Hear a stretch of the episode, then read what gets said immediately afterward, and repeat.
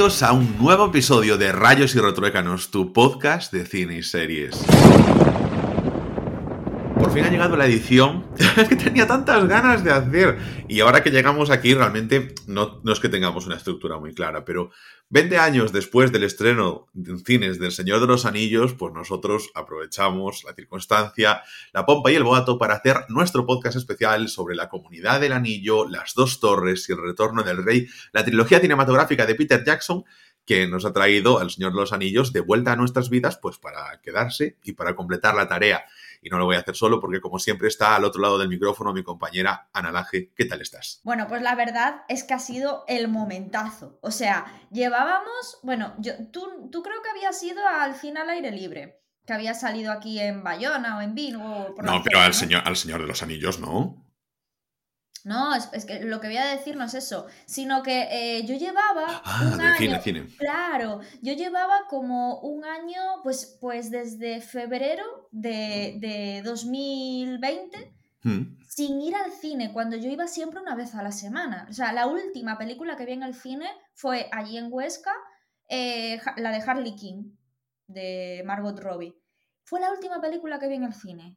O sea, no vi más películas en el cine cuando yo iba una vez a la semana. Así que ha tenido que llegar El Señor de los Anillos 20 años después para que yo me sentara en un cine con COVID y me arriesgara. Porque, porque yo, yo, ahora me llamo COVID, ¿eh? Te sentaste con COVID. No, pero no, Concho, fui contigo. fuimos, bueno, fuimos, fuimos tres personas. Sí, pero... Tú y, mi pareja. Sí, en todo el cine había tres personas. Bueno, la primera vez que fuimos tú y yo solos no había ni Dios prácticamente. sí, no, y además se, estaba muy bien. sí, sí. Sí, sí, sí, o sea, y al, propietario no creo que le pareciese tan bien, pero, bueno, eh. pero no, pero que, oye, estuvo liderando el Señor de los Anillos la taquilla durante todo el fin de semana es que, claro, mucha gente, pues que dice, no voy al cine, excepto por acontecimientos como este, que es un poco a lo que puede ser que quede relegado al cine realmente, a los acontecimientos. Pero ya. porque yo con lo, hipocondríaca que soy, la verdad es que, es que Joder, fue, fue, como decir, por el Señor de los Anillos, venga, me arriesgo. ¿Sabes por Frodo, claro, por Frodo. pero... pero ¿sabes lo que más me moló, tío? Cuando fuimos la primera vez, cuando fuimos a ver la comunidad del anillo y como cuatro filas más adelante nuestra había un padre con todos sus polluelos, que llevaba tres polluelos, porque los tres le llamaban papá, o sea que era, eran sus hijos, de veintitantos años y los cuatro ahí viendo la película, tío. Yo recuerdo que el retorno del rey, porque en mi casa mi padre y mi hermano son súper fan del Señor de los Anillos. Bueno, mi hermano aparte es muy friki porque le encantan los libros y todo el mundo que rodea a Tolkien, ¿no? Mi padre solo, solo las pelis del Señor de los Anillos. Y, y me hizo tanto ilusión porque el retorno del rey me llevó mi padre a verla. O sea, y dije yo, jo, qué, guay, ¿sabes? Que es como que eh, eh, me imagino a esa familia diciendo, venga, que 20 años después a esos dos niños, ahí vamos todos, ¿sabes? Estaban allí los cuatro y me hizo tanta ilusión, no sé, es que me encanta cuando se, se consiguen esas cosas, ¿no? Es que, como que, claro, una persona que ahora tenga tres hijos, que a lo mejor tiene cuarenta y pico años, que, que, tuvo, tenía 20 años, tenía nuestra edad cuando salieron por primera vez. Yo también me, me gustaba mucho entrar en Twitter y encontrar a toda esa gente que te decía, no, es que yo tenía cuatro años, o tenía dos años, o no había nacido cuando se estrenaron en el cine y ahora puedo ir a verlas, porque me encantan. Y claro, esto, pero antes del COVID y de todo este tema con los cines, ya se hablaba con el estreno de los Avengers y todo eso, que las salas de cine, con las grandes pantallas que tenemos en casa, que son de mejor calidad que las del cine, con los proyectores que te puedes comprar, que oye, pues cada vez se ven mejor, y todas esas cosas, y oye, tener un buen ambiente en casa, el cine que quedaba como relegado para los grandes estrenos. Mm, Ahora con el COVID, pues a lo mejor también se, se le da una vuelta a eso. Eh, puede ser una pena, porque claro, a mí me gusta también ver una, una, película, aunque sea así más pequeñita y tal en el cine, pero poder disfrutarla, porque el cine lo que te da para mí es quitarte las distracciones. Eh, no quiero ser yo aquí el purista de, no, es que aquí en el cine, que los niños te molestan y tal, y el cine lo tienes que ver, porque a lo mejor en tu casa lo puedes ver sin distracciones, pero yo en mi casa sí que tengo distracciones, sí que hay otras tentaciones, y en el cine como que que te obligas un poquito a ti mismo por a ver, esto es, la, gente. Esto, es la, experiencia, es decir, es como con, joder, quien cocina súper bien, pero le gusta la experiencia de irse a un restaurante que le haga la comida y probar nuevas cosas, ¿no? Yo creo que al final ver una película fuera de casa, verla en el cine, es una experiencia, es un acto cultural. Y, y, y claro que lo puedo hacer en mi casa. A ver, esto es como quien dice, bueno, me puedo yo coser la ropa y hacerme un pantalón, bueno, ya, pero es mejor los levis, ¿no? Bueno, pues esto pasa un poco igual, es decir, es, es, la experiencia, pues eso, como este padre que se lleva a sus hijos, el sonido, el ambiente, verlo con gente desconocida, no sé, es que si no nos vamos a volver todos unos zulus metidos en casa en plan... No, no pero sé. sobre todo, no, no, no la estás viendo, pues no puedes tuitearlo, la gente te mira mal si sacas el móvil, no puedes parar la película, que eso es también súper importante, entonces pues tú la estás viendo, oye, pues eh, un poquito también como, la, como también el autor, entre comillas, querría que se hiciese, que tampoco vamos a poner puristas con eso, porque es un debate sin mucho sentido, pero realmente estás respetando mucho más, no, estás entre comillas, pues en lo que ya hemos asociado con el cine, con el olor de las palomitas, pero no tienes el olor de la carne asada, de la comida, de no sé qué historias, en los ruidos de la carretera, el camión de la basura y todas esas cosas, pues que quedan fuera y tú te metes mucho más en el mundo de la película. Y eso es súper Bueno, bonito. yo me saqué unas empanadillas en del cine.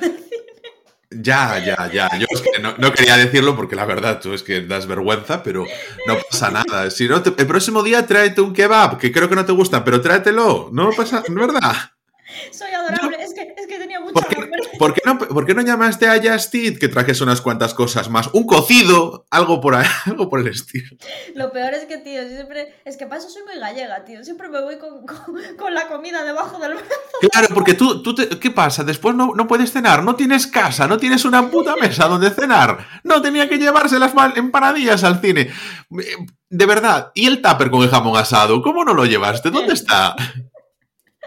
¿Me llevo yo acaso mi ensalada de garbanzos que huele mucho menos? No, ¿verdad? Me tomo unas palomitas que huelen a palomitas, que es el único olor permitido en el cine junto con el olor de las, de las gominolas, de los refrescos que no tienen olor y el del semen que hay por allí. Ya está. ¡Ay, qué horror! Oye, ¿sabes qué me he dado cuenta? Que esta es la segunda peli que veo en plan reestreno, ¿sabes? Eh, eh, años después. Y la, o sea, o sea, vi la primera, que también la vi contigo, la vimos en Cines Norte, que fue El Crepúsculo de los Dioses, que me pareció un peliculón, no lo había visto, y me pareció un peliculón. Y ahora he visto esta, pero yo creo que tú has visto bastantes reestrenos así, ¿no? Sí, mi primer reestreno fue ET. pero, pero Película sí. Película que odio. Eh, bueno, eh, pues normal, te pareces al protagonista. Y después yo de ET vi reestrenos de, eh, por ejemplo, el viaje de Chihiro, que vi el reestreno, y la va a volver a reestrenar. Y yo, lo que pasa es que no creo que la reestrenen en los cines comerciales y nuestro cine querido de Vigo de películas independientes, que es donde la reestrenaron en su momento, pues no, no está abierto. Así que bueno, mmm, se la vi, pero vamos con El Señor de los Anillos nos encontramos con tres películas. O sea, tú las viste, eh, no viste en el cine La Comunidad del Anillo, pero dices que tu padre te llevó a ver El Retorno del Rey, La Comunidad del Anillo, entonces la viste en VHS en tu casita, ¿no? A ver, La Comunidad del Anillo, yo te voy a contar, la fue a ver mi hermano con su novia, ¿sabes? Porque mi hermano es, es, es bastantes años mayor que yo y me dejó tirada por su novia. Eh, las dos torres me hizo exactamente lo mismo. Entonces, eh, eh, nadie me quería, o sea, no me querían llevar al cine a verla porque eran muchas horas. Mi madre se agobia, tiene claustrofobia, no puede estar tantas horas metida en el cine. Lleva mil años sin ir al cine. Digo yo, yo era pequeña, tenía siete, ocho años. Pues al final, claro, cuando salió el retorno de, del rey, metí la traca para que me llevaran y lo conseguí. Así, esa, esa, fue mi historia penosa. Maravilloso. Yo también yo fui a ver eh, las tres, las vi en el cine, además las vi un montón de veces, La Comunidad del Anillo, como que yo...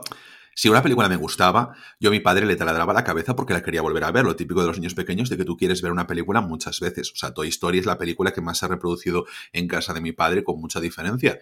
Pero yo la quise volver a ver y luego cuando llegaron las dos torres, bueno, pues nada, la vi una vez, la fui a ver otra vez, pero bueno, consideré que merecía tanto la pena esa película que la llegué a ver hasta cuatro veces en el cine, porque claro, quería que mis amigos también la fuesen a ver y yo necesitaba estar allí para comentarlo con ellos a la salida, decirle, pero ¿no ves cómo es la película más impresionante que has visto? Y luego llegó El Retorno del Rey y que aunque a mí y a ti nos gustan más las dos torres, yo la fui a ver la friolera de siete veces. Es que siete veces mi padre estaba harto, pero bueno, Oye, pues se lo pasaba bien porque yo me lo pasaba bien. Damos a, o sea, damos a entender que en el cine al final ves las películas en, la versión normal, luego se sacaron estas versiones extendidas que al principio, pues oye, pues te compras el DVD y luego te dicen es que sacamos una versión extendida y tú tienes que romper la cabeza a tus familiares para que se gasten más pasta para la versión extendida, porque claro, éramos jóvenes y yo creo que la he tenido en todos los formatos es que le he tenido en VHS, he tenido el DVD normal, el DVD versión extendida, edición coleccionista de las, del Retorno del Rey, he tenido la edición coleccionista de los tres, eh, de las tres películas, tengo ahí mi estatuilla de Minas Tirith, me fastidió mucho no conseguir la de Gollum de las dos torres y de la de la Comunidad del Anillo. La de Minas Tirith es la que se te rompió. Bueno, vamos a ver, se rompió eh, la torre, ¿vale? Pero yo la pegué. o sea, quiero decir, si fuese otra cosa, a lo mejor estaba ya en la basura. Rompió? con su estilo así en plan vídeo de gatos. Bueno, pues obviamente mi gato, ¿qué pasa? Está bien, pero lo que hacen los gatos y después he tenido la edición de Blu-ray, me la he comprado en digital también, porque curiosamente es algo que me llama la atención, pero las películas, eh, si en cuando están en plataformas, no están en las versiones extendidas. Esto es algo que no sé si por el tema de los derechos, por mantener un poco el que se sigan vendiendo estas ediciones. A ver, quien quiere ver las ediciones extendidas, pues muchas veces ya las tiene compradas. Es como café para muy cafeteros, porque enfrentarte a las cuatro horas y pico de la versión extendida del Retorno del Rey, no todo el mundo lo hace. Y quien lo hace, lo hace muy plácidamente, pero ya se la pone en plan bien.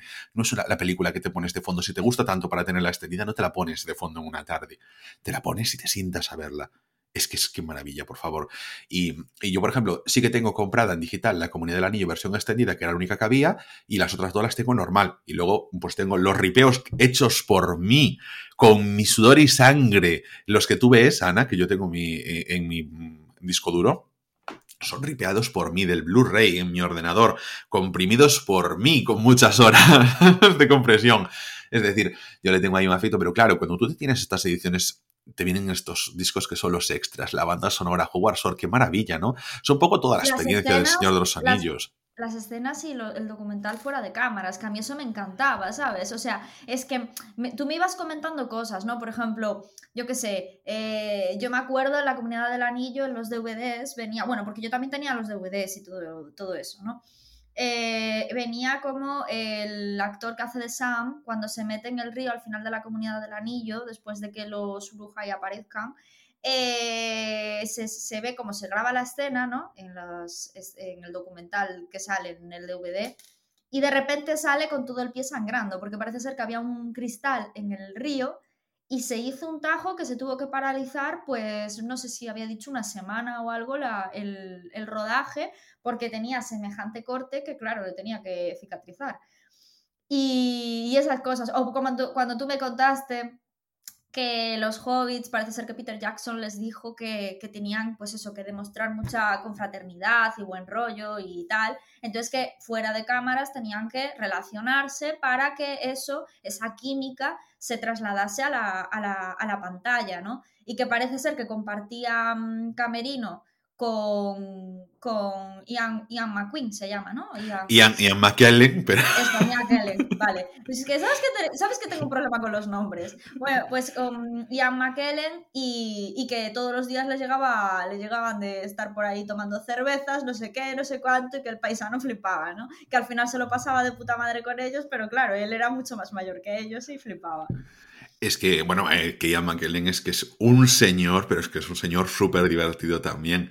Sí, Luego, pero los hobbits, los hobbits unos, unas fiestas, ¿no? Eh, al final, oye, que, esta es lo principal que a lo mejor si te paras a analizar un poco las películas, 20 años, y que, bueno, no se estrenó exactamente 20 años después aquí en España, porque aquí en España se estrenó por Navidad. Yo recuerdo que llegaba junto con el estreno, vino con las vacaciones de Navidad del colegio, o sea que por finales de diciembre, rollo 20 o así, fue el estreno aquí en España, habría que ver la fecha concreta, pero no fue desde luego en abril, no fue cuando se estrenó, era el Navidad, como el Hobbit, que nos comentaba recientemente, y una, un oyente y la verdad, claro, es lógico, son unas películas que yo eh, tengo como muy referenciadas. Tengo muy referenciadas las películas en el cine en Navidad, pero luego los VHS salían en verano, entonces pues para mí todo el año es del Señor de los Anillos.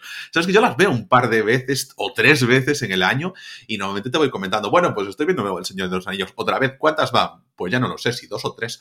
Y es recurrente, es la película que más veces he visto en mi vida, hablando de las tres en su conjunto.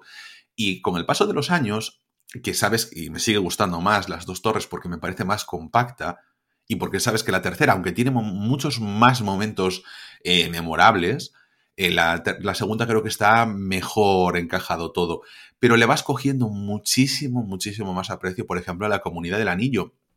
Y yo quería que me comentases un poquito, porque, eh, bueno, para mí, yo te, te comento si al principio, ahora me respondes tú.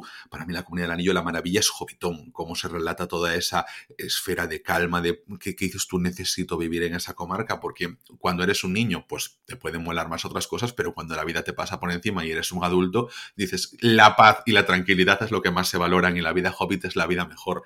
Pero la comunidad... es todo tan, tan riquiño, tan bonito. Yo me acuerdo cuando era pequeña, sí, que me encantaba porque para mí era como Disney World, ¿sabes? En plan, eh, eh, yo quiero ir allí. Es que te, te, da, ganas, te da, ganas, que aunque no fumes, de coger una, una pipa de, de, nano, digo, de hobbit. Sí, sí, sí, es una maravilla hacer anillos ahí como, como Bilbo. Es que la vida de Bilbo. Sí, aparte la, la, forma de vida que tienen es un poco cuando. Eh, bueno, eso se, se, transmite más en los libros, ¿no? Pero cuando saca el queso, sacan toda la despensa. En la película del Hobbit también se ve mucho, ¿no? Cuando Ah, se sí. ve la, la despensa de, de, Bilbo y todo eso. Que ellos son muy de bienes y te pongo la hogaza de pan, el queso, el chorizo, no sé qué. Digo yo, joder, es que es como Galicia, tío. Sí, no, no, joder, si tuviese que ser un lugar de España, Galicia tendría una buena candidatura para ser Hobbitón. Y, y, te, sientes, te sientes tan en casa. Bien, es cierto que hay que tener una cosa presente, que nosotros se nos muestra mucho la vida de Frodo, la vida de Merry, la vida de Pippin, pero Frodo, Merry y Pippin son como los burgueses de Hobbiton, también son la clase alta, no así la de Sam, ¿eh? La de Sam trabajando en el jardín no se nos enseña tanto, pero bueno, que se parece que es, porque dice Gandalf, es una vida tranquila, una vida feliz, y no es perturbada, en, es en la cultura de los hobbits el no tener ajetreos, por eso Bilbo era tan especial, por eso se convirtió en ese protagonista del Hobbit y Frodo, pues un poquito referenciado en él, en El Señor de los Anillos. Es que y... ellos no quieren aventuras, no quieren, eh, son muy reacios a salir de su sitio porque ellos lo que en realidad desean es lo que hablabas tú, la tranquilidad, el vivir tranquilos, el disfrutar de tomar unas, unas cervezas con sus amigos y con sus familiares, el hacer fiestas para encontrarse, el ir trabajando codo con codo pero disfrutando de lo que hacen. Al final es una vida tranquila, porque es una vida tranquila, pero, pero maravillosa al mismo tiempo, ¿no? Y Claro. que eh, a veces esas aventuras son bonitas tenerlas, pero siempre sabiendo que tienes una casa a la que volver. Cuando vives aventuras pero no tienes una casa a la que volver, al final eso, por muy divertido que sea en un momento, acaba hartando, ¿no? Y es lo que dices tú, es la vida de todos cuando, pues, pues eso, cuando empiezas a trabajar y la vida te pasa por encima, ¿no? El sentimiento de, de arraigo, de eh, Sí, esto lo sí, hacemos por la comarca, por ejemplo, o de Aragorn, lo haces por tu comunidad, que es la de los hombres, eh, está muy presente en la película. En la película también hay una cosa que, o sea, en El Señor de los Anillos siempre vamos a estar hablando de las películas para no, no estar diversificando con las novelas, lo que sale, lo que no. Pero eh, hay un paralelismo que, por ejemplo, se puede hacer, o sea, un paralelismo a la inversa, con Juego de Tronos, por ejemplo, que es un mundo, en Juego de Tronos es un mundo en el que vuelve la magia, pero en El Señor de los Anillos es un mundo como que la magia se está yendo, ¿no? Está desapareciendo, los elfos también se marchan, los elementos mágicos empiezan a desaparecer y podría ser como un preludio del mundo de los hombres, de nuestro mundo, del mundo en el que vivimos, porque nos encontramos actitudes, nos encontramos problemas heredados de ahí. Entonces, pues todo el mundo se puede ver algo referenciado en esta película. Y es algo que, que a mí me gustaba, porque era como, bueno, es como ver a nuestros antepasados, me gustaría pensar a mí de niño que era algo así. Y, sobre todo también me gustaba mucho porque, claro, el Señor de los Anillos, el otro mensaje que traslada mucho es lo de cómo una persona tan pequeña como un hobbit que vive tan tranquilo puede cambiar tantas cosas. Y, mm, y es como que se viene el gran problema del mundo y tus problemas parece que todos se empequeñecen y te ayuda a poner las cosas en perspectiva. A mí es una película que de verdad me calma la mente. Es como una buena terapia. No dejéis de pagar el psicólogo, pero el Señor de los Anillos acompaña muy bien. Es Pero que, ¿sabes qué pasa? Que a mí con la comunidad del anillo toda esa parte de Hobbiton me encanta, ¿no? Pero sí que es cierto que un poco entiendo a la peña que empezó a ver la comunidad del anillo sin estar mucho metida en el mundo Tolkien y quizás dijo, joder, qué coñazo que están ahí todo el rato detrás del puñetero Frodo y del anillo, ¿no? Porque a mí sí que es cierto que la película se me hace, es la única que se me hace pesada. llega un momento de la peli que digo yo, mamá, porque me gusta, porque me encanta, porque disfruto de cada momento, de cuando van a Brie, cuando van a Rivendell, cuando van a Moria, todo el rollo, y, porque estoy muy metida en el mundo. Pero si me pongo en el lugar de los demás y veo esa película por primera vez, sí que es cierto que a nivel ritmo, uff, o sea, te tiene que molar mucho porque se hace, se hace densa. Y sin embargo, las dos torres, sobre todo las dos torres, porque tiene un ritmo increíble, y el retorno del rey sí que es cierto que, la, que las disfruto desde el primer segundo que, que, empieza hasta el último que termina. Es decir, es que estoy con los ojos pegados a la pantalla todo el rato sin esa sensación. Es como que la comunidad del anillo es más eh, contexto más presentarnos a los personajes, más presentarnos al mundo, más eh, lo es que, te, iba, mira, te iba a decir una cosa. Un momento, lo que hablamos el otro día de, del Zimmer, del director de la Liga de la Justicia, que Snyder. Snyder, eso. Joder, como los nombres lo llevo fatal. ¿eh? Em, que presentaba muy bien a los personajes. Bueno, pues en este caso la comunidad del anillo se hace muy buena presentación del mundo Tolkien, pero claro, tienes que... Es como los primeros capítulos de Juego de Tronos tienes que esperar a entrar para luego poder disfrutar realmente de, las dos torres y el retorno del rey. Mira, yo te, yo te quería comentar porque yo, eh, además, la comunidad del anillo la vi previamente antes de verla en el cine, la volví a ver otra vez aquí. Y, esta vez en el cine sí que quería disfrutar un poco más viéndola, pero no podía quitar el, ojo analítico, ¿no? Y te das cuenta de que hay cosas que te extrañan, ¿no? Y es, eh, aunque las tres estuvieron rodadas al mismo tiempo, porque Uf, em, era todo muy costoso. Es que es una pasada todo lo que cuentan del rodaje, porque decían es que era tanto tan artesanal tal. Pero sin embargo, el montaje de la Comunidad del Anillo es muy diferente al de las dos torres y el retorno del rey. Es como las dos torres y el retorno del rey y la Comunidad del Anillo van por separado. O sea, las dos torres y el retorno son una unidad y en la Comunidad del Anillo es otro. Por lo menos hasta mm, digamos, Rivendell. Hasta la llegada a Rivendell es como caótico. Y la llegada a Rivendell, a lo mejor llevamos ya hora y media de película, ¿eh? No, es coña. Eh, bueno, a veces no, puedo decir exactamente cuánto llevamos porque a veces puedo confundir la normal con la extendida, pero eh, em, si te fijas el, cómo se lleva la batalla de los magos en Isengard, son unas escenas con unos planos muy cercanos, unos mm, acercamientos de cámara. Creo que el, estilo narrativo de dirección y de montaje de la Comunidad del Anillo es em, inconsistente al principio y, y no tiene un tono fijo. Intentas montarla, no sé, estás buscando cómo tiene que ser la película. Y claro, eso está mucho más pulido, no las dos torres. No es fácil hacer una presentación de. No, pero, pero no estoy hablando, a lo mejor, no estoy diciendo lo que es la presentación, pero eh, la dirección en ese momento es extraña. Tú cuando la vuelvas a ver, quédate eso, en cómo haces los acercamientos de cámara, que no es común. Y como no es común, yo entiendo que, a la gente la saca. No, lo digo en sí por ti, porque la historia es extensa en esa parte, y que yo ahora de eso disfruto mucho más, porque la comunidad del anillo, la parte de Hobbiton en la extendida, se alarga más, Bilbo está más tiempo hablando, describiéndote la vida de los hobbits, y yo ese momento lo disfruto muchísimo, pero todo el tiempo en el que Gandalf vuelve a aparecer, porque claro, por ejemplo, en la película es una cosa que se ha renunciado a tantas cosas, por ejemplo, en la película Parece que Gandalf, Bilbo se marcha, Gandalf le deja el anillo a Frodo, le cuenta eso y se marcha a investigar, se va a Minas Tirith a la biblioteca a investigar y vuelve. Y bueno, pues como que ha pasado una semana, cuando han pasado 19 años. Frodo cumple la mayoría de edad hobbit el día que Bilbo se marcha, 33 años, y el comienzo de la aventura de Frodo empieza cuando tiene 52. Para nosotros es el mismo Layabut. Pero bueno, las edades en el mundo del Señor de los Anillos, por ejemplo, es algo que se ha renunciado a contar en las películas. Un poquito se cuenta más en las extendidas. Es que es normal, es normal porque al final... Tienes que prescindir de cosas. Claro, y es lo que hablamos siempre. Es decir, una adaptación al cine es una adaptación al cine y no puedes tener el mismo lenguaje en una novela que en el cine, por mucho que a la gente le pese. Y a mí eso no me molesta. Claro. No puedo decir que una adaptación me gustó. Escucha, pero es que. No, no, pero escucha, aquí. Mira, te decía que es que aquí se ha tratado muy bien por parte, que es lo que quería destacar de Señor Anillos, se ha tratado muy bien el hecho de vamos a dar ese contenido a mayores ya, vamos a hacer una versión extendida de todas las películas para los fans, para el café de muy cafeteros y le vamos a dar esas cosas. Mucho más tampoco se puede porque el presupuesto da para lo que da pero se lo vamos a dar y eran tan conscientes de que estaban haciendo algo tan grande que por eso hicieron también todos esos documentales mientras se rodaba y todo se documentó. Es alucinante el hito histórico que es el Señor de los Anillos y no lo valoramos lo suficiente. lo más, lo más alucinante del hito histórico que es, que esto lo comenté con un amigo que es súper fan de Tolkien, que, que, se ha leído todo, todos los libros mil, mil y una veces y súper fan de las pelis. Y el otro día, hablando de antes de que saliera el retorno del rey, habíamos visto los dos las dos torres.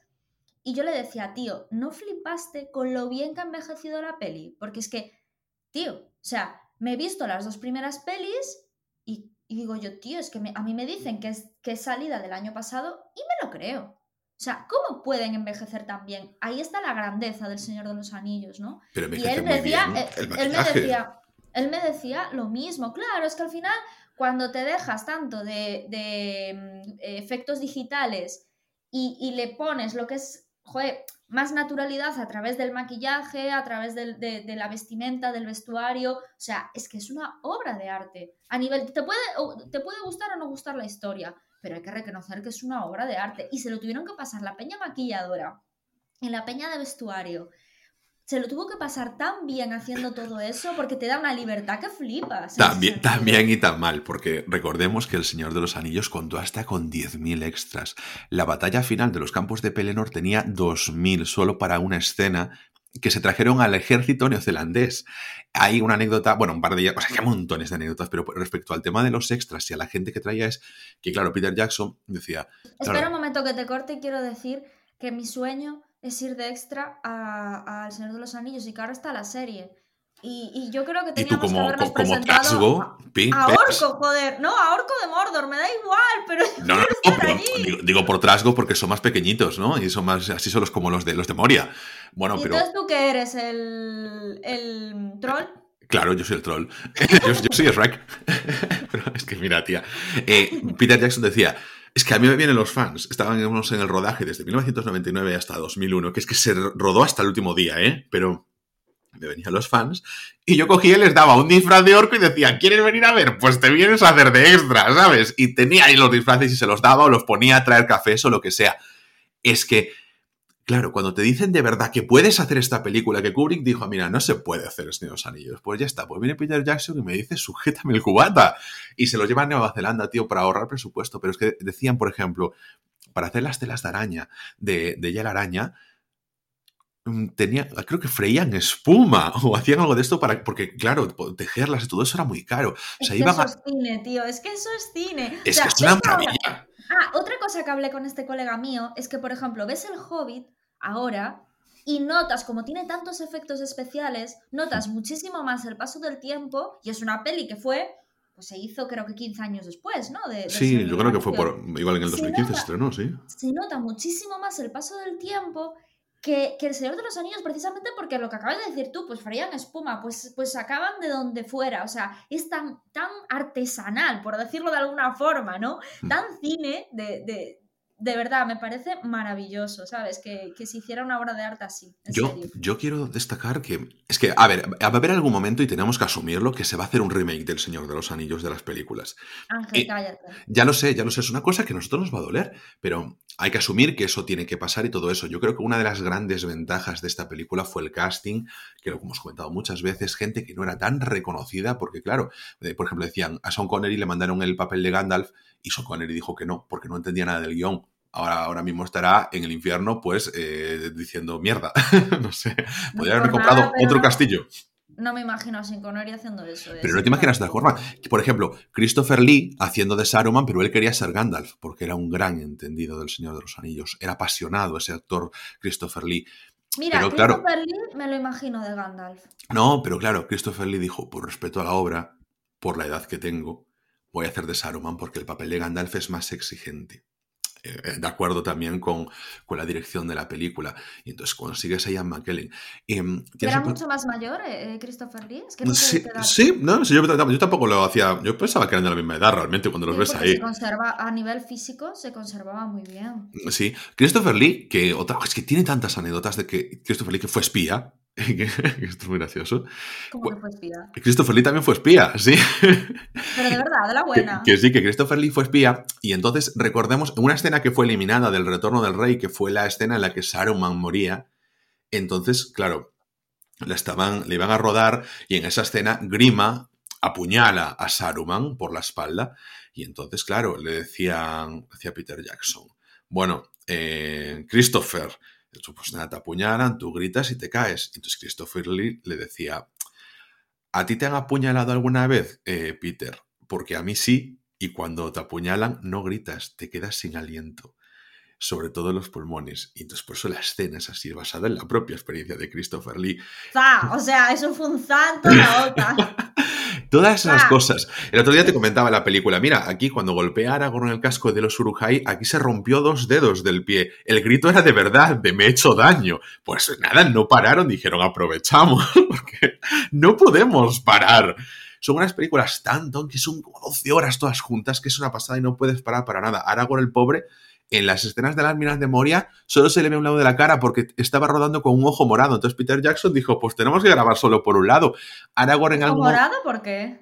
porque, porque se metió haciendo las escenas de pelea. Es que Aragorn, pero es que Aragorn se partió, partió un diente con una espada y para no parar el rodaje dijo, tráeme superglue. Y así se la película con el diente pegado es que... Se lo tuvieron que pasar tan bien. Bueno, pero es que Aragorn, bueno, Aragorn es un, o sea, Vigo Mortensen, que, Peter Jackson ya muchas veces se refería a él como Aragorn, eh, súper implicado, decían que dormía con su espada porque así se acostumbraba al peso para poder hacerle bien las escenas. Em, a ver, es que Vigo Mortensen ya eh, se nota que, no, no, super fan. No, no, no, él, no quería hacer la película. Él quería. Ya, ya, ya lo sé. eso es una. es terrible, ¿no?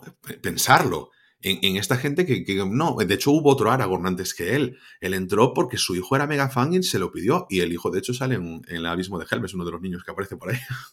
Pero es que Vigo, Vigo Mortensen, ya te digo, a mí como, como actor, como profesional, como todo, aparte es un tío súper filántropo, me refiero que hace un montón de cosas, o sea, es músico, eh, compone, eh, sabe un montón de idiomas, es un tío a, nivel cultural debe ser la hostia, entonces no sé, o sea, yo me hice, yo me hice más fan de él después del Señor de los Anillos, porque al final cuando ves el Señor de los Anillos piensas que son todos mega estrellas, ¿no? Como Elijah Wood, como Orlando Bloom, como tal.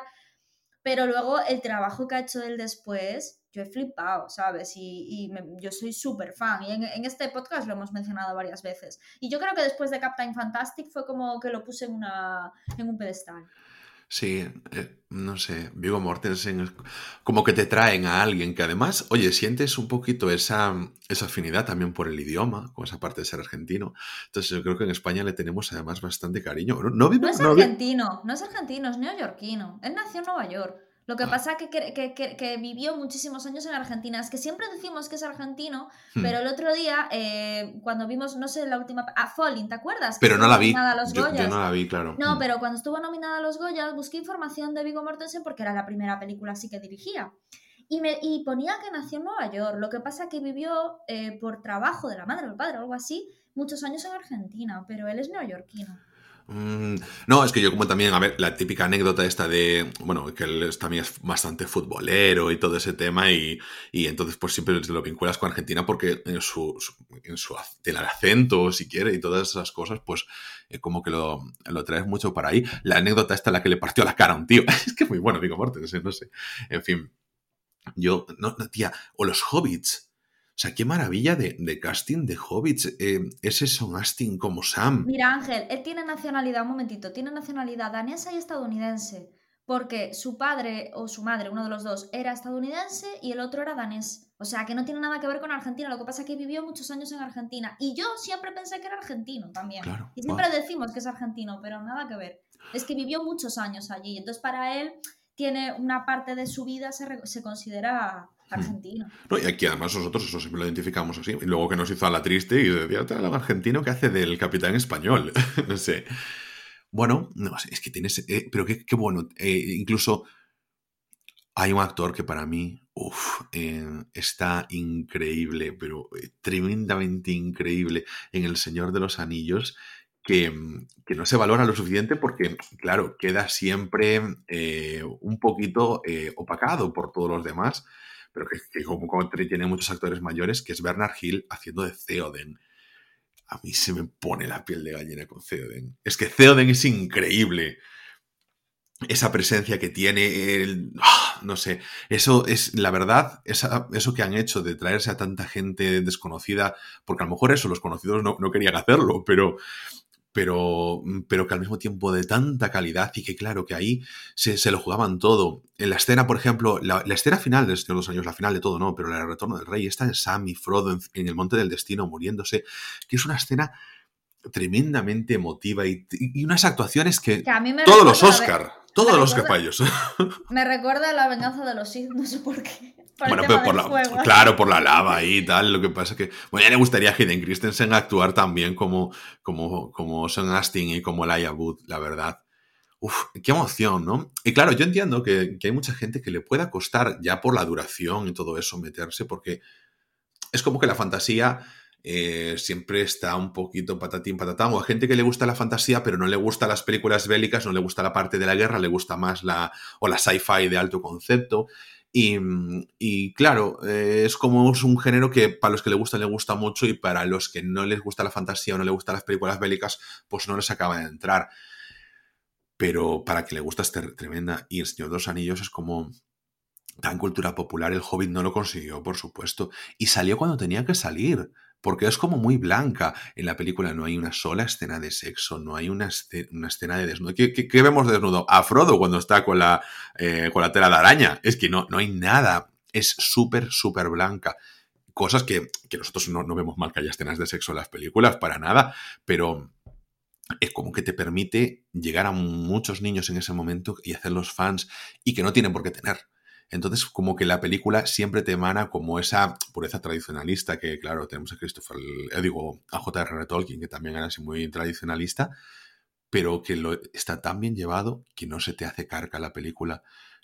Y, otra cosa que ah, me gusta mucho, que es cómo trata, por ejemplo, al personaje de Aragorn, que es el héroe de la película, y, y, como no, es muy diferente a lo que son los héroes de acción, a los que veníamos acostumbrados en toda la historia del cine, desde los principios de los tiempos. Es un tipo mucho más abierto, empático, que llora. Ángel, yo tengo una duda. Dime, dime. Es que la escena final, te lo pregunté en el cine y como siempre no sé si me dices la verdad o mentira, entonces te lo voy a preguntar aquí. La escena final, porque yo tengo un trauma y es que, trauma no, es que del retorno del rey no me acuerdo de nada del libro, no sé por qué tengo que volver a leerlo. Yo quiero saber si la escena esta en la que la hija de Theoden eh, mata al, bueno, al, caballero de Sauron, no me acuerdo ahora el nombre. Pero vamos a ver, la, hija de Theoden, no, Eowyn, la sobrina, eh, la sobrina de Theoden. Exactamente, cuando coge le dice... ¿Qué pasa? Hoy no cruzan los cables bien. No, con los nombres ya sabes que no, nunca, jamás. Y cuando le dice, eh, ningún hombre puede matarme, entonces va ella y le hace ¡crack! con la espada. Y entonces ella dice, yo no soy un hombre, que me parece una escena súper de empoderamiento, hace 20 años, Dios mío. Sí.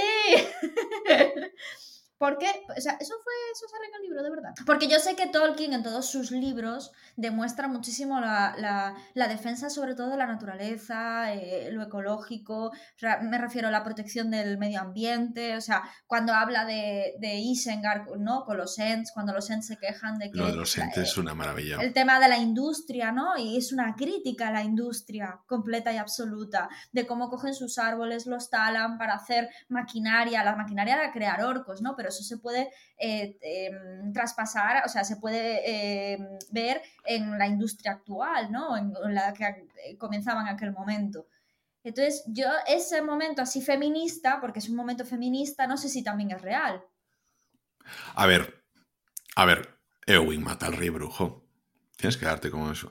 ¿Qué pasa? Lo, mata porque eh, Merry, eh, claro, es que no, se cuenta porque la película se han saltado cosas, pero tú que de la comunidad igual te acuerdas mucho más, los hobbits con las espadas, los tumularios y todas esas cosas que pueden herir a los Nazgûl. Entonces, cuando Merry le clava el cuchillo, pues como que rompe el hechizo del rey brujo. Entonces, no es porque ella fuese una mujer como tal, pero es porque se rompe el hechizo del rey brujo y entonces Eowyn pues, puede matar al, al rey brujo.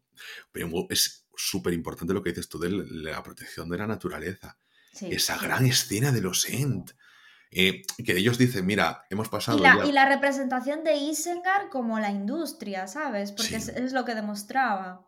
Todo aquel engranaje y aparte hay una escena en particular cuando se ve a, Saruman así desde arriba, desde lo alto, viendo hacia abajo y de repente la cámara va así, acercándose en plan vista de pájaro hacia abajo y se va introduciendo dentro de todo la, el engranaje aquel de, maquinaria hacia el fondo ¿no? de, todo lo que es Isengard y se ve viendo como unas cuevas y, y- y todo de, de- de máquinas moviéndose que parecían, no sé, una típica empresa de coches. Sea, sí, la, la era John más Ford, era, era- era John Ford sí. de los orcos. Eh, total. Eh, es que eh, eso está súper bien representado y es todo es- ese cuidado, porque cuando eh, los Ents, es que me parecía muy buena, porque por cierto, también una cosa muy interesante, el comienzo del Señor de los Anillos, cuando está em, Kate Blanchett em, narrando, que es Galadriel, narrando un poquito cómo es toda la historia del mundo ha cambiado, patatín, patatán, y sin embargo, en los libros es Bárbol quien lo cuenta, pero claro, a Bárbol no te lo van a presentar hasta la segunda película, pero eh, al mismo es una muy buena decisión para meter en las películas, porque Kate Blanchett tiene una voz tan... Bueno, y nosotros que la vimos con el doblaje español, ¡qué maravilla de doblaje! O sea, me da igual que aquí los puristas del cine en versión original, las películas de Señor de los Anillos en España se ven en castellano porque el doblaje es lo mejor que se ha hecho, que es impresionante. O sea, en mi ver, cabeza hay que no, hay, decir- no hay otra voz que no sea Gandalf con Pepe Mediavilla mm, retumbando en mi cabeza. La hija de... Pero es que, a ver, hay que, hay que decir también, Concho, que parece ahí como que es una cosa insólita, pero en España tenemos muy buen doblaje, de los mejores. Sí, sí, sí, pero es que aquí es, o sea, porque tenemos, tú puedes ver muchas películas que sabes que a lo mejor son buenas, pero el doblaje es malo, o que tienen una gran producción detrás y luego el doblaje o no le pega, lo que sea, por lo que sea, ¿sabes? Por, exige- por producción o por decisiones. Pero, por ejemplo, yo te decía Wonder Woman cambia de película si la ves doblado, si la ves en versión original. Horrible, tiene un Hmm. doblaje horroroso. O siempre digo, por ejemplo, que, que en animación, realmente animación todo es doblaje, pero por ejemplo la película esta que os recomendé mucho los Oscars, la de Wife, no, eh, la de los lobos, que está en Apple TV Plus, eh, White Walkers, no, Wolf Walkers, Wolf Walkers, que me confundo con los caminantes de la noche. Bueno, pues con los eh, Wolf Walkers en castellano, uff, pero en, en inglés está súper bien. Y aquí en El Señor de los Anillos Es como Her, Her, la película esta de Jack pero Her tiene ese componente Scarlett que tienes que verla doblada. O sea, tienes que verla en versión original porque tiene Claro, porque es que Scarlett Johansson, sí, ¿no? Y aparte Scarlett Johansson, que tiene una de las voces, a mí me parece que tiene de las voces más bonitas del cine, o sea, a mí me atrae muchísimo la tonalidad que tiene y cómo modula la voz, que al final eso es súper importante. Hmm. Y en Her, por ejemplo, al no verle a ella la cara, es imprescindible, o sea, yo me acuerdo que de aquellas nunca veía películas subtituladas y sin embargo Her la vi subtitulada, porque te llama eso. Sí. Yo fíjate que en películas subtituladas precisamente, eh, o sea, las veía subtituladas, pero escucharlas en castellano, escucharlas en, y ponerle los subtítulos, empecé a hacerlo con El Señor de los Anillos para ponerme a lo mejor los subtítulos en inglés o, y para... Yo también, porque mi, mi pa- sabes que mi padre siempre pone todo en inglés, ¿no? Todo, Mm. Sobre todo las cosas que se conoce para, para aprender vocabulario. Y aquí, de- como tenía los DVDs, siempre lo ponía con los subtítulos en inglés y en inglés. Pero a mí me gusta más en castellano porque creo que el léxico castellano antiguo le, le viene muy bien al Señor de los Anillos. Es una cosa porque los ingleses también Pues son, esta, esta son más parcos, no sé. Sí, sí, sí, sí. Pero esta es la primera película que vi con subtítulos porque yo era pequeña, mi padre compraba los DVDs, lo ponía en inglés, eh, eh, esta y te voy a decir la otra, Pretty Woman. ya sé que es muy fan también de Pretty Woman. Sí, porque mi padre es súper fan de Pretty Woman, o sea, es así, ¿sabes? Te ve Ben Hur, de repente Pretty Woman y El Señor de los Anillos. Pero porque tu, padre es fan de las películas que le gustan. O sea, no es cinéfilo, es que las que le gustan las ponen mucho. Sí, pero ve mucho cine, ¿eh? Bueno, Veía, sobre todo. Hmm. Bueno, y ahora también, ahora que está jubilado. Pues, tía, yo. Y nos hace caso, ¿eh? Porque escu- cuando escucha el podcast y ve lo de, lo de, sobre todo cuando hablamos de los Oscar y los premios y tal, nos hace caso, ¿eh? O sea que es un oyente, es un oyente aplicado. Sí, sí, sí. Una, una oyente me dijo lo de Nomadland, ¿eh? Que, uff, qué dolor de película. ¿Ah, sí? Sí, sí. Es que, uff, Nomadland, la Virgen, ¿eh? De verdad, está. Hipocresía. Va, mucha hipocresía con Nomadland, no, no hay justicia. Y, y otro oyente me dijo, menos mal que acabasteis con los Oscar, ¿eh? Que menudo, menudo rollazo de semana en los Oscar, de mes, perdón, de mes con los Oscar. Es que los Goya son siempre. Es que a mí los Goya me encantan y son súper divertidos y no me cuesta nada verle las películas. No, pero con los Goya, pero es que dedicamos cuatro semanas a los Oscar, entonces como que, uff, no la volvemos a hacer esa, ¿no? Pero, por ejemplo, El Señor de los Anillos, que seguro que se coge muy bien, eh, recientemente, o sea, por cierto, Lidia, eh, eh, una compañera nuestra que hicimos una atención al tema, que no se había visto las películas, se las ha visto este fin de semana, ha hecho un maratón. Pues claro, oye, al final también mucha gente que le ha vuelto a dar esa oportunidad porque vuelve a estar en boca de la gente el hablar del Señor de los Anillos. A mí en ¿Que se Twitter... ha visto el Señor de los Anillos, Lidia? Pensaba que hablabas de los Oscars. No, no, no, en las versiones extendidas, todas las, las tres ¡Oh! seguidas.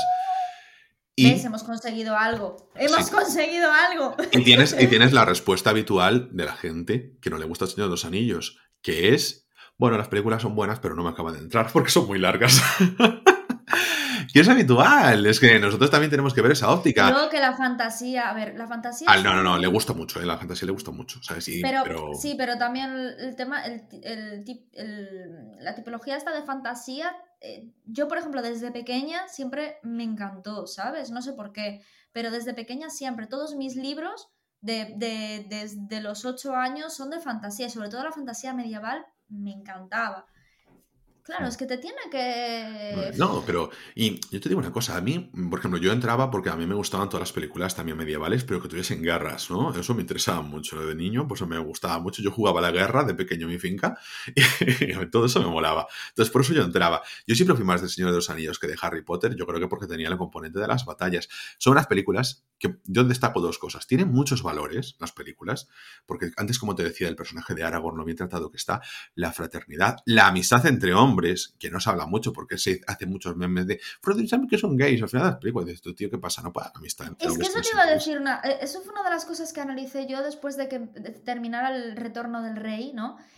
Em, el tema de la ecología, porque es, es indudable, ¿no? Lo que hablábamos antes de la industria, de la crítica a la industria, de la defensa de los bosques, de la naturaleza.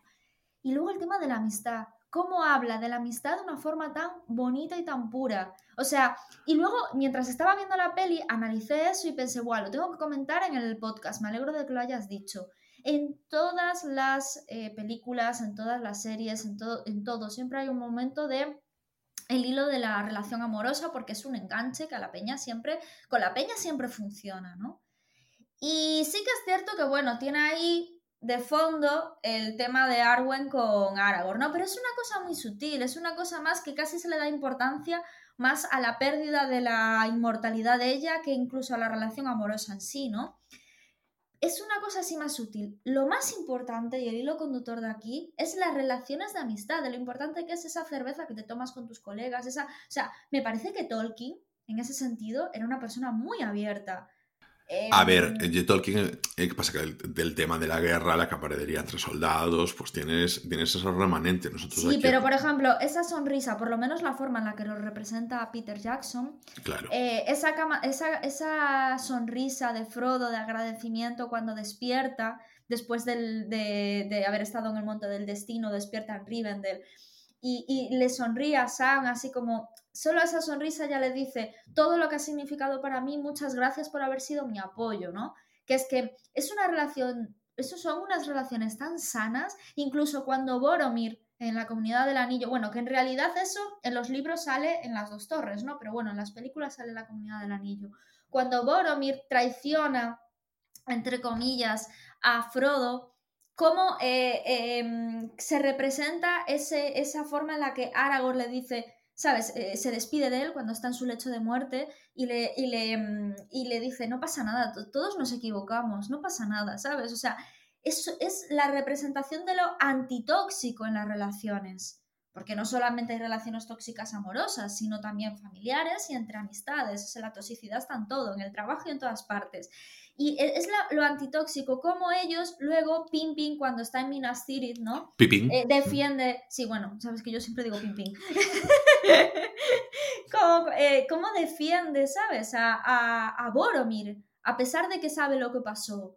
Y cómo demuestran esa, esa, ese rollo de mm, somos humanos, nos, eh, nos equivocamos, tenemos emociones, las emociones a veces nos juegan malas pasadas y también muy buenas, porque ser así Y, de y Boro-. Boro- pero Boromir también. y- y- y- que todo es cierto. Sí. Que también, además, que estaba el anillo ahí de por medio, que, pero que es una representación Claro. de, de las cosas que te hacen ha- hacer cosas malas. Sí, sí, sí, y, y- y todas esas cosas, eh, lo irracional de los humanos precisamente es lo que nos lleva a hacer cosas muy malas, pero también cosas muy buenas. Estoy, parece, parece, que, parece que hablo del yin y el yang, ¿no? Me estoy convirtiendo un poco en Yoda, pero es cierto, y hay que asumir eso, y no pasa nada por asumirlo. Todos nos equivocamos, todos cometemos errores, entonces me parece que en ese sentido transmite unos valores tan brutales, tan brutales, porque muchas veces el cine estadounidense es como muy de... eh, no sé, re- me fijo en el, en el cine de Clint Eastwood, ¿no? No, pero que eso que. Eh, esa- esa persona del honor.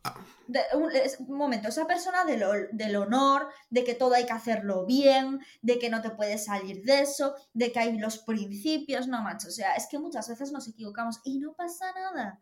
O sea, eh, ese encorsetamiento que nos lleva, pues a las relaciones amorosas tienen que ser así, ¿no? Que nos lleva mucho a, eh, y tienes una relación y te casas y tienes hijos, ¿no? Y luego, eh, a nivel amigos, los amigos para toda la vida y, y always. Y luego te salen series como, por ejemplo, la de Elena Durham, ¿cómo se llama? Girls. Girls. Series como Girls que te das cuenta de, tío, vosotras no sois amigas ni sois nada. O sea, eh, separaros ya y no pasa nada, ya encontrarás a otros amigos, ¿sabes? O sea, muchas veces, uy, que, tiro el micrófono de la emoción. Muchas veces parece que, uy, mis amigos de la infancia, tengo que conservarlos toda la vida porque son mis amigos de la infancia, ¿no, machos? Que a lo mejor eh, cuando cumples 30 años no tienes nada en común con ese amigo de la infancia que cuando tenías 5 eh, eh, eh, lo tenías todo, ¿no? Me acuerdo, esto se ve mucho en la película que comentamos un día también, la de que salía a la Ozores, ¿cómo se llama? Invisibles. Invisibles, se ve eso precisamente. Entonces yo creo que en esta peli se ve mucho la amistad sin toxicidad, la amistad pura, la amistad del cariño, del amor, de independientemente de que seas de, de la raza que seas, independientemente de qué tal. Y yo te respeto a ti por lo que eres, con tus errores, con tus defectos y, con las cosas buenas que haces. Y, eso ahí es cuando realmente creas lazos muy positivos y muy buenos. Y también hay que saber decir adiós a las amistades, ¿no? Y eso lo representa el, señor, el retorno del rey cuando Frodo les dice, hasta aquí, me voy, adiós. ¿Sabes? Acabo de parecer un poco la Esperanza Aguirre. que, ella, ella, no era Cristina Cifuentes, pero... Eso, Cristina Cifuentes. Ya estamos con, los nombres.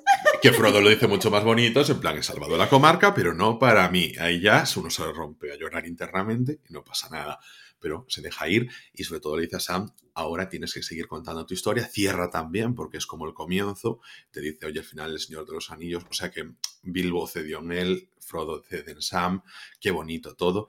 Yo quería destacar tres temas, fíjate, el podcast va para largo, ¿eh? pero quería destacar tres temas, podemos ser unos más cortitos que otros, sobre todo porque el segundo se me acaba de ir de la cabeza, a ver si no la lío, y luego pasar con unas escenas, las escenas preferidas, si tú no tienes más temas que meter, y cerramos, ¿vale? Vale, perfecto. El primero de ellos es en Aragorn. Es que quiero hacer mucho hincapié en esto, porque Aragorn em, nos cuenta de una forma muy velada, porque claro, el Señor de tiene tantas capas que cuanto más la ves, más descubres cómo, y hilando un poquito con esto, él lleva, él tiene 87 años, que esto sale en la versión extendida de las dos torres, se menciona por ahí, es el más joven, también de la de lo de Gimli, Legolas, él es el más joven, porque Gimli también tiene un millón. De hecho, en el Hobbit Gimli no acompaña a los trece enanos porque su padre le dice, no, no, si tú eres muy joven para estas cosas, tienes solo 62 años, quédate en tu casa jugando a la play de las minas. Y, y Aragorn lleva todo ese tiempo queriendo escapar de algo que siempre lo han dicho que su destino es retomar el. porque se trabaja mucho el tema del destino dentro del de, Señor de los Anillos, pero el destino tienes que enfrentarte a él. Y Aragorn lleva escapando todo ese tiempo, que es algo que es una actitud que negativa, pero que no pasa nada. No pasa nada, como decía Ana, no somos los hombres de honor del Clint que siempre hacen lo correcto. Aragorn lleva huyendo todo ese tiempo de eso, lleva tomando malas decisiones y aunque siempre trata a la gente bien y la trata con honor y todas esas cosas, no hace lo correcto hasta que llegado el momento donde pues se enfrenta a ello y te lo va contando como él renuncia a su nombre, le llaman trancos al principio de la película, eh, renuncia a su casa, renuncia a todo y a medida que se va encontrando de nuevo con Gondor, con Rohan y ante los desafíos de la Tierra, pues va tomando las decisiones correctas, que es ponerse al frente de todo eso. Y el personaje va creciendo durante esas películas. Y me parece una maravilla cómo lo tratan, porque en ningún momento te choca, en todo momento te resulta natural como ese personaje que te aparece en las sombras, solo iluminado por el fuego de su pipa al comienzo de la comunidad del anillo, en, la, en el retorno del rey, está liderando con el blasón de Gondor el camino hacia las puertas negras de Mordor. Y te lo va contando también, estando pues medio en segundo plano durante toda la comunidad, durante Minas Tirith, siempre bajo el amparo de Gandalf, ese respeto también a los mayores que se muestra, a los sabios en El Señor de los Anillos, cómo decide, mira, vamos a seguir con la comunidad cuando se separan y no vamos a dejar a Merry y a Pippin en el desamparo, llevándose a, Legolas y a Gimli. Y luego cuando Gandalf le dice que las defensas del abismo de Helm en la segunda película deben resistir, él se hace cargo de esa responsabilidad y entonces hasta, de hecho, Theoden lo dice, no ha sido Theoden de Rohan quien ha hecho que ganásemos en el abismo de Helm, quien ha protegido a su pueblo. Y cómo le van cediendo ese protagonismo a Aragorn, qué bien llevado está en la película. Qué maravilla, ¿no? Y es una cosa que es muy complicada de trasladar del libro a la película y, y que se lleva también. Entonces, yo pues, os lo puedo decir que, veáis el Señor Anillos todas las veces que os sea posible en vuestra vida, porque os vais a arrepentir de las que no lo hagáis. Otra, no sé si tú querías comentar algo de esto, Ana, porque yo quería también hablar después de la banda sonora. Que no hemos dicho nada de la banda sonora. O sea, la banda sonora es maravillosa. Que Howard hace el trabajo de su vida. O sea, tienes tres discos que acompañan a toda la película. Creo que solo hay una canción, solo hay un tema, que no estaba hecho para la película, que es otra de las escenas preciosas de la comunidad del anillo, cuando entran en las La minas de de- Enya, ¿no? No, no, La no. canción de No, a ver, eh, me, me refiero dentro de las películas, hay un tema que es cuando entran en las minas de Moria y Gandalf dice, eh, arriesgaré con un poco más de luz, contemplad el reino del enano. Y entonces eh, hace más luz y se ven todas las columnas, se ve todo Moria, que claro, la película no se puede contar, pero Moria es un, es un territorio inmenso. Mo- Moria es a lo mejor, yo qué sé, eh, es Francia, no, Francia, no sé, bueno, no sabría tra- eh, Eso se, se ve mucho en el Hobbit, ¿no? Si no me equivoco. Eh, No, no, en Hobbit no. Pero... Ah, vale, pues se me ha ido la olla. Eh, Sí, porque es Erebor lo del Hobbit. Ah, es verdad, Concho. Madre mía. Pero, pero, pero claro, uf, y ahí el tema no estaba hecho para, para esa escena, pero el resto todo te va contando la película. En la- otra de las escenas mm, más buenas en el comienzo de las dos torres, cuando aparece Gandalf el Blanco y se enfrenta al Saruman que tiene en su poder a Theoden, cómo va intercambiando los acordes de los tonos propios de, del bien y los tonos del mal que Howard Shore atribuye a la película durante la película. Tenemos, mm, seguramente todo el mundo os ha recomendado, si estáis escuchando este podcast, los vídeos de Jaime Altozano analizando la, la comunidad del anillo, el retorno del rey, las dos torres y las bandas sonoras, porque te va a desgranar muchísimas cosas y las vas a ver de las películas después con otros ojos y con otros oídos, porque el hecho de las escalas que se utilizan, y yo no tengo ni idea de música, entonces yo solo puedo repetir un poquito sus palabras, pero él lo cuenta mucho mejor que yo, cómo utiliza una escala eh, o otra escala para cuando están en pantalla personajes que han nacido en la segunda edad o en la tercera edad. Esos detalles que se tienen. Esto es el segundo tema. Sí, a ver, es que las escalas ya de, de por sí, ¿no? Ya sea, pues eso, las mayores, las menores, la cromática, lo que sea, eh, cada uno transmite, siempre están relacionados con una serie de sentimientos. Por eso la música, eh, la, música pop o la música heavy o la música el que sea el estilo que sea, eh, se suele basar en las mismas escalas. Entonces, al final, eh, es una cosa que ayuda muchísimo para transmitir X sentimientos. Y, eso, pues eso, el, el chico este los vídeos, como, a ver, yo lo que sé de música es, es, es, es básico, ¿no? Pero este chico, que es un crack, lo transmite muy bien porque analiza cada una de las partes y entonces está súper guay porque, porque mm, si te mola las bandas sonoras, si te gusta el cine, que, que eso es lo que hablamos muchas veces, ¿no? De que las bandas sonoras no es poner una buena canción, es saber poner la música adecuada en el momento adecuado. Entonces, eso es lo que se ve eh, cuando es- este chico lo analiza, ¿no? Que no es tan fácil como poner Stairway to Heaven de Led Zeppelin porque es una buena canción en medio de una escena, no. O sea, tiene que ir acorde con lo que se está diciendo porque la música también es una ciencia al final, ¿no? O sea, tú, tú ves una partitura y, cuentas compases, cuentas tiempos y transmites a través de la escala que sea. Entonces, es una ciencia y se nota ahí todo lo técnico que conlleva eh, la música, que no es ponerse detrás de una guitarrita, tocar una canción, ya sea buena, mala o ya sea una obra de arte, ¿no? Y eso, pues, ves la grandeza de la película eh, a través de la música también, ¿no? Por Y que, que- que siempre se le da que siempre se le da a Shore, evidentemente el mérito tiene, Sí, sí, tiene sí, mucho, pero los montadores de sonido que son los que al final lo meten donde tiene que ir, tienen muchísimo mérito. Eso, eso también hay que decirlo, que las cosas son así, que al final siempre... Como, lo- como Claro, quien pero- edita como quien edita vídeo, como quien edita. eh, al final es que el montaje de, de todo también es un arte, ¿no? Eh, joder, Kubrick montaba sus películas precisamente por eso y muchas veces no le damos la importancia que tiene. no, no, no, pero que, además tú te pones ahora, yo, es, yo soy servicio de música porque voy bailando entre servicios de música en el que me meto. Bueno, lo primero que busco está en los discos del Señor de los Anillos, los tengo ya favoritos y tal, porque muchas veces pues me los pongo simplemente, eso sí que me los pongo de fondo.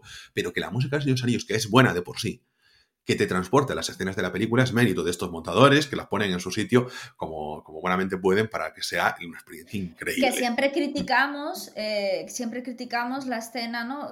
¿Cuál es? La del abismo de Hell, creo que es eh, cuando caí en el montaje, eras tú el que se quejaba de que cortaban cada X tiempo. Es, No, es en el, es en el, retorno, del rey. Sí, porque es justo llegas en porque los campos del Pelennor, cuando aparece Theoden con los Rohirrim, pues entonces, em, a ver, llegan eh, hacen la carga, está la música muy arriba y hacen un corte para volver con Frodo en ese momento. Odias a Frodo, quieres que se muera y todas esas cosas. A ver, no acompaña realmente el tratamiento que se le ha hecho en las películas a Frodo porque lo dejan como un saco de patatas al que tienes que transportar, como acaba haciendo Sam en El Retorno del Rey.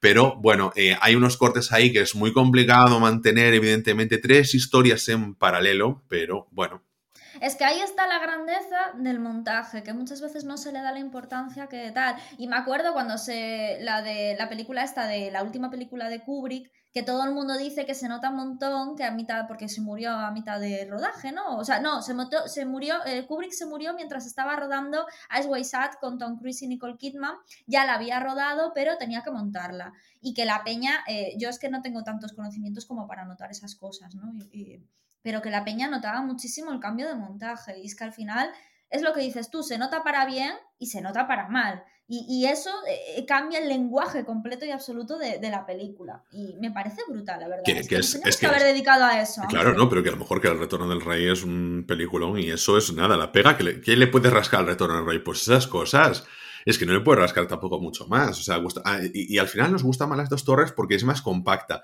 Entonces, es una película. las dos torres es una obra de arte. Y es que estaba viendo el otro día, tío. En plan, El Señor de los Anillos tuvo cuatro Oscars, si no me equivoco. El Retorno del Rey. O sea, la comunidad, la comunidad. Sí, perdón, la comunidad del anillo. El Retorno del Rey barrió, no sé si tuvo 12, una movida. No, El Retorno del Rey tuvo 11 nominaciones y 11 ganados, incluyendo mejor película. Es que fue junto con Titanic de las, de las que más ha llevado Oscars en la historia. Y de repente, tío, Las dos torres, que para mí es la obra de arte absoluta, o sea, esa escena que es lo que te iba a comentar, que mi escena favorita es el, el abismo de Helm. O sea, es que todo, eh, todo O sea, tu escena preferida es la última hora de las dos torres. Sí, sí, Dame, no, pero dame una escena, no, pero no me seas desgraciada. La, escena no, pero la, la, todo lo que ocurre ¿no? en, el abismo de Helm me parece una, una burrada. Y en el libro se disfruta mucho también.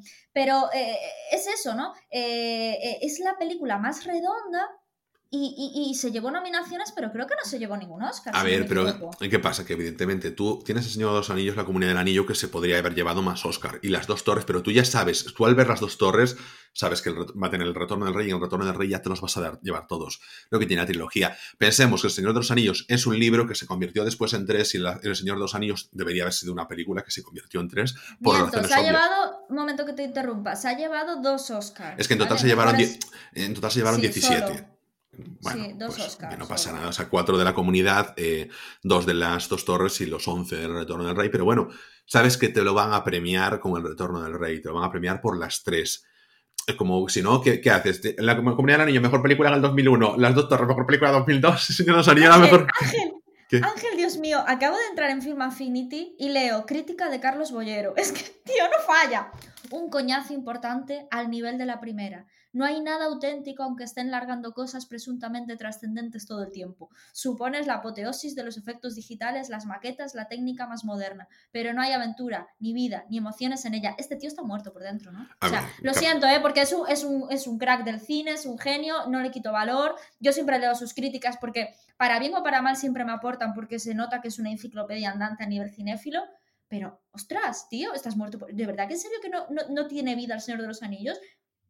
Ángel, estoy flipando. Es que es la única crítica negativa de no, pero, aquí. Que es habitual y ya sabemos. Es que tú ya lo sabes, yo te lo he dicho muchas veces. No, normalmente las críticas de los críticos profesionales. Son todas menos la de él, que está en rojo, No, tío. Pero tú no puedes decir que no hay ni vida ni emociones. Pero, tío, en serio, estás podrido por dentro. O sea, Sí. todo todos los sentimientos de A amistad, de ecología, de... Nada, que es Pero, un, tío. es un polla vieja, no pasa nada. Pero Car- Carlos Bollero, yo lo aprecio igualmente con todo esto, pero tengo, lo tengo también. me refiero, tengo en él una referencia de que si no le gusta me puede interesar ya la película de buenas a Sí, primeras. sí. Yo, yo lo admiro muchísimo porque, joder, Sabes que nosotros nos, O sea, a nos- de... nos a identificamos eso más de- con Jordi Costa del, del país con también. Jordi Costa. Sí, sí, sí. Pero a mí eso de, mm, como no piensa igual que yo, mm, ni lo leo, no, tío, porque muchas veces lo que dices tú, eh, muchas veces estoy muy de acuerdo con lo que dice y, bueno, muchas veces no, muy pocas. Pero también lo leo, también lo leo para decir, no le ha gustado a Carlos Bollero, pues quizás me gusta a mí, porque mi gusto siempre va al contrario que el de él y no tiene absolutamente nada de malo, o sea, no tiene nada de malo. Pero, coño, de decir, o sea, puedes, de- puedes decir muchísimas cosas Pero que no, no le, que de- no te no entra, le des que más publicidad a Carlos Bollero que no mi la vida- necesita, por favor. que ni vida, bueno, tío, yo le muestro mis respetos, joder, pero, pero ni vida, que no tiene vida ni emociones la película, ni, ni aventura, pero, pero en serio, pero tío, eh, ne- necesito hablar con él, le voy a mandar un tweet. Sí, va a tener. No sé si tiene Twitter, voy a si- Carlos Bollero No, te- no, no, estoy- tendrá, tendrá apartado postal. Mira, yo lo que creo es que aquí. Ay, no, Carlos Bollero. ¿Qué pasa? Que es un señor que. Y yo creo que se lo escuché a Pedro Ballín, que es otra persona que respeto mucho a nivel de, de análisis de cine, me gusta mucho, pero las críticas de él no salen tanto ahí. Porque él normalmente hace artículos también vinculados con la política, os escribe en La Vanguardia os lo recomiendo mucho. Pero claro, creo que era el que decía, no, es que Carlos Bollero tiene un problema. Y es que como es fumador empedernido, se sale todo de, las películas como tres o cuatro veces a fumarse un paquete entero de, de pitillos. Como ya no se puede fumar en el cine, entonces pues como que la mitad se las pierde. Y a ver, los críticos de cine, o sea, nunca. Las, críticas que salen ahí siempre son un poco, oye, la gente tiene que verse películas, muchas veces no en las mejores condiciones. Te pasan un screencast a tu casa para que te lo descargues del WeTransfer y te lo veas en las condiciones que tú puedes y sabes que tienes que vértela sí o sí. Como yo a veces que te digo, oye, Ana, es que si no estás para ver esta peli, no te la pongas porque, mm, a ver, ¿no? Tienes que verla con la cabeza bien. A lo mejor míratela por la mañana que no estás cansado ni nada porque requiere otros esfuerzos. O yo te he dicho, a lo mejor he estado viendo una película, la he parado porque no me gustaba, luego cuando la retomé me ha encantado. Pues que nos pasa 100 veces. Los críticos igual. Y con las series es aún peor, porque te pasan dos capítulos y con dos capítulos tú tienes que hacer una crítica a una serie.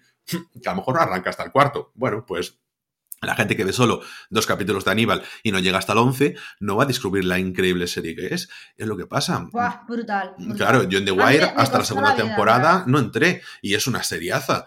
Pues bueno, es que, o The Shield, The Shield es una serie increíble, pero si entras un poco Ray Donovan, ¿qué te pasaba a ti? Tantas series que necesitan su tiempo, darle un poquito de margen para que evolucione. Y las películas, a veces necesitas estar en un buen momento. Entonces, las críticas, eso y sobre todo, bueno, también depende, también el- no queremos entrar porque son todo habladurías y en lo que sucede en los oscuros, callejones de la corte, pero por supuesto, quien mete publicidad también, pues también tiene un, a veces algo que decir en las autocensuras o en las críticas de la gente que, que se expone. Entonces, pues bueno, es a veces un, un, reflejo no muy cercano a la realidad, las críticas profesionales, por desgracia, ¿no? Porque hay muchas que están muy bien, pero a veces diferenciarlas cuesta. Puh, señores Anillos, ¿qué más podemos decir? Vamos con las escenas preferidas directamente. Ana, di tu escena preferida yo digo la mía. O si quieres, incluso las decimos por películas. Que esto, las películas duran 12 horas, nosotros no vamos a hacer un podcast de media hora con esto, ¿eh? O sea, ya mucho que, que, que ha quedado fuera, ¿eh? Porque se podía hablar y hablar y hablar y hablar durante mucho, mucho más tiempo. Pero bueno, Ana, escena preferida de la comunidad. Venga, vamos por orden, así las puedes decir todas y yo también, porque son muchas. De la comunidad, ah, vale, cuando aparece Gandalf con la carreta. Y, y, sí, sí, a mí me hace mucha ilusión esa entrada del personaje de Gandalf, me parece súper bonito. Es que es un. Es que, claro, yo. Ah, y la llegada a Rivendell también. Está es que ¿sabes a qué me recuerda a mí la comunidad del anillo mogollón? Y te lo dije cuando estábamos viendo la peli.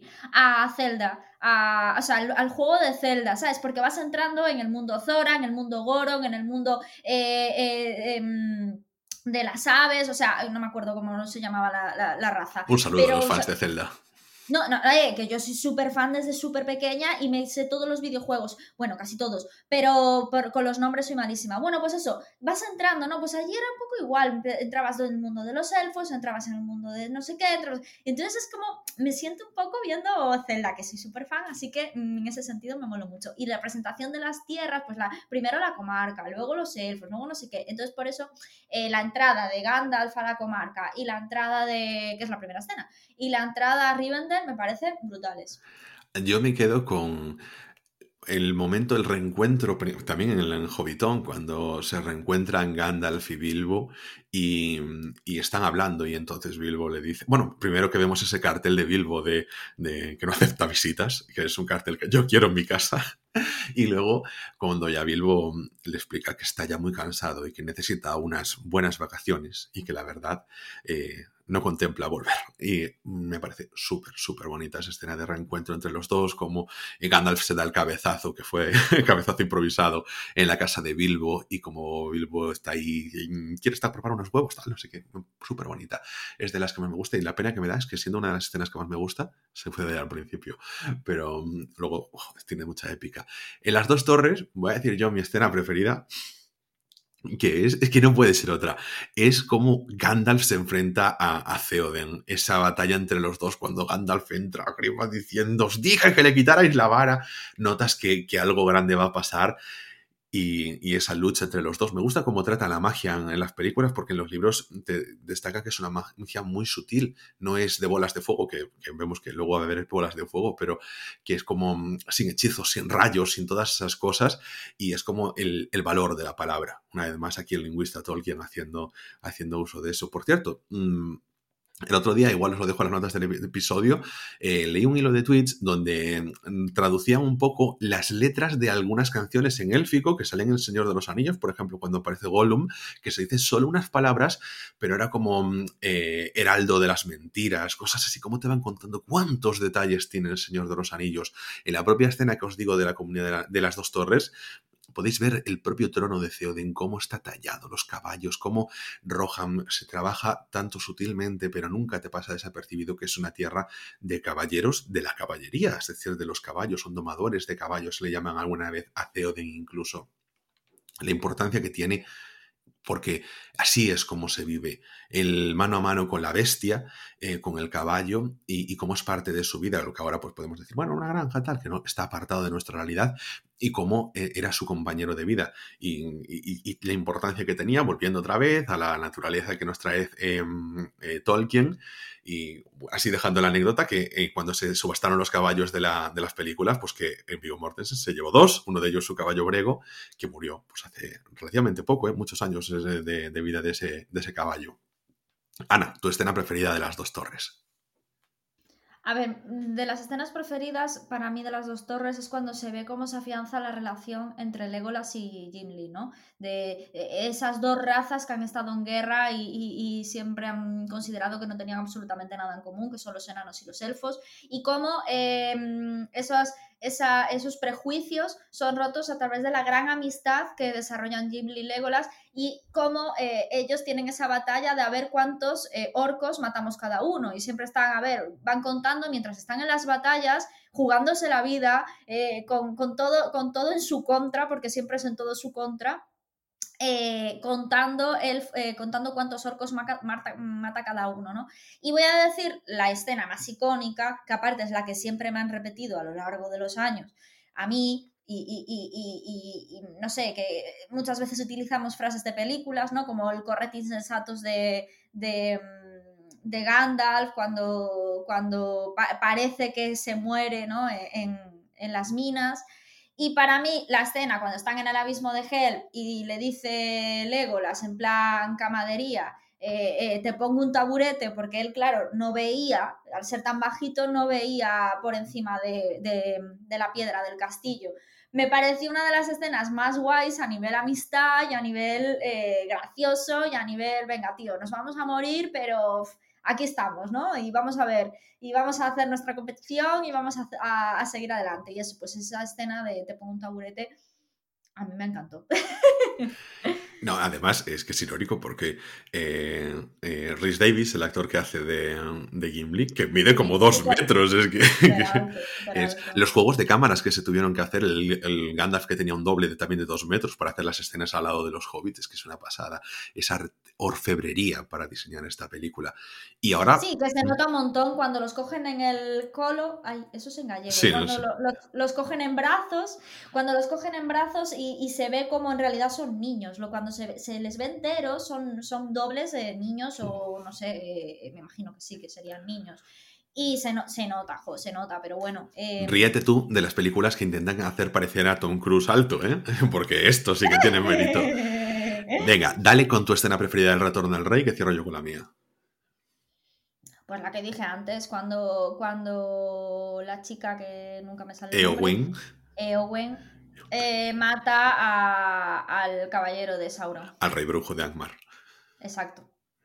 Vale, perfecto. Pues para mí mi escena preferida es... Em, eh, hay un momento cuando ya en la versión extendida te lo comentaba, a Gandalf ya le han quebrado la vara, están todos eh, sufriendo un hostigamiento terrible en Minas Tirith, los, eh, ya han pasado las primeras barreras de, de Minas Tirith, los orcos, y están encerrados en la ciudadela, están los trolls intentando derribar la puerta, Mm, y, están Pippin y Gandalf en esa amistad que se genera en la tercera película entre los dos, después de, de, ese círculo que se cierra, ya que es Pippin quien siempre la lía en las minas de Moria, por ejemplo, despertando a los trasgos y todo eso, y se pasa las películas llamándolo Tuki insensato. Y esa amistad que se genera entre los dos, y están allí sentados, y Pippin le dice, nunca imaginaría este final. Y entonces Gandalf le dice, final, no, el viaje no acaba aquí. Y es muy, muy bonita, me gusta muchísimo. No me importa ser cursi, es que es una escena preciosa. Y nada, quería dejaros con esa y dar por terminado este episodio extra largo, no extra largo para los estándares de la historia del podcast, pero sí que extra largo para este última, esta última etapa que estábamos llevando con una única película que son tres, que son parte de nuestra vida, que 20 años después traemos aquí con vosotros para completar la tarea. No será la única película que traigamos 20 años después, porque este 2021 hace 20 años de otra gran película. Y no es Harry Potter, Ana, es Rec.